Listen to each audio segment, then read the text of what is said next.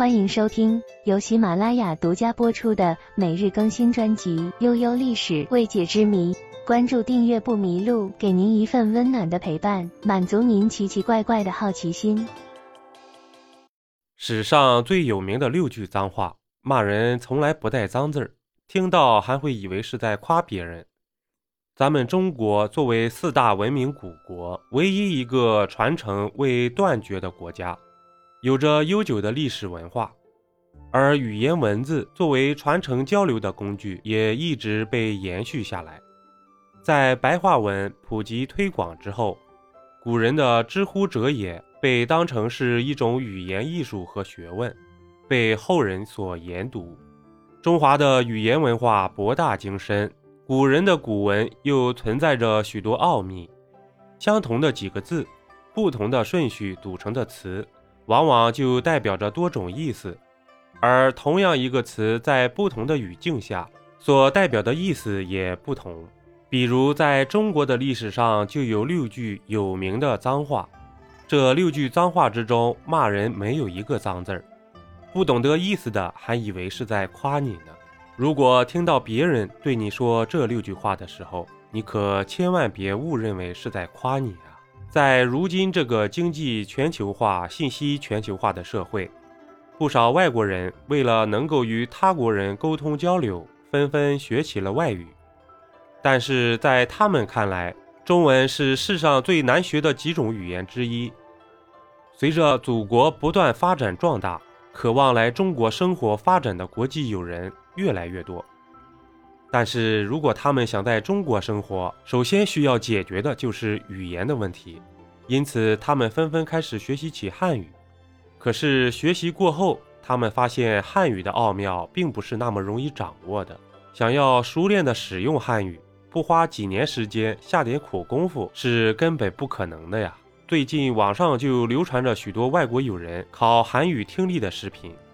在视频中，这些外国友人险些被逼疯，纷纷感叹：“神秘的东方语言真的是太难学了。”可是，殊不知他们如今学习的还是最为简单的白话文。要是让他们学习古人的文言文，他们将更加抓狂。别说他们了，有的古文甚至连我们中国人自己都没学习明白呢。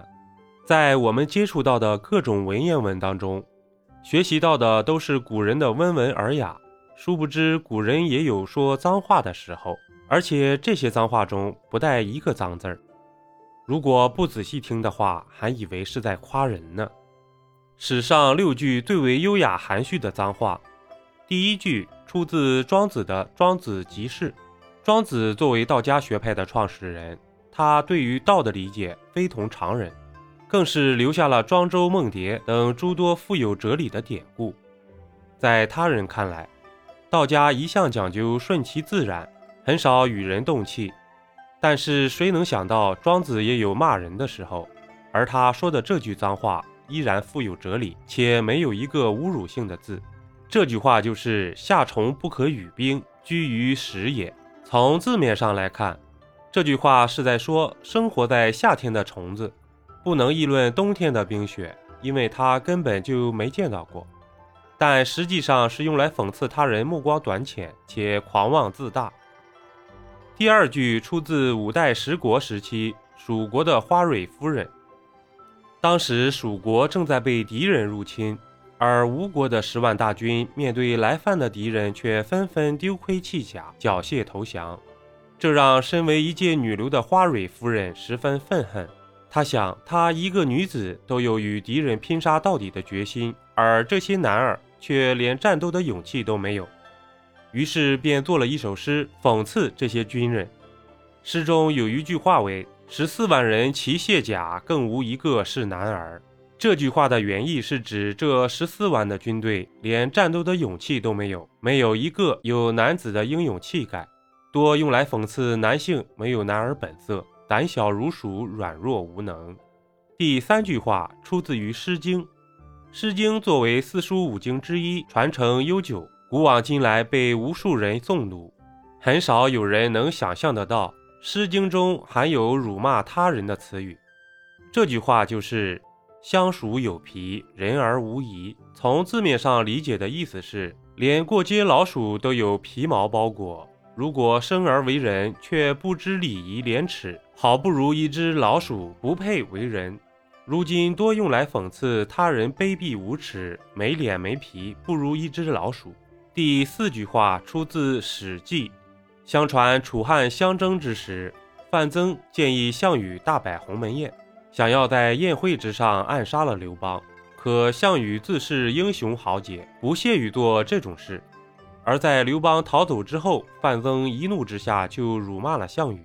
这句话就是“庶子不足与谋”，现在多用来侮辱他人智力低下，不配与自己谈论计划。第五句话同样出自《史记》，主人公之一仍是项羽。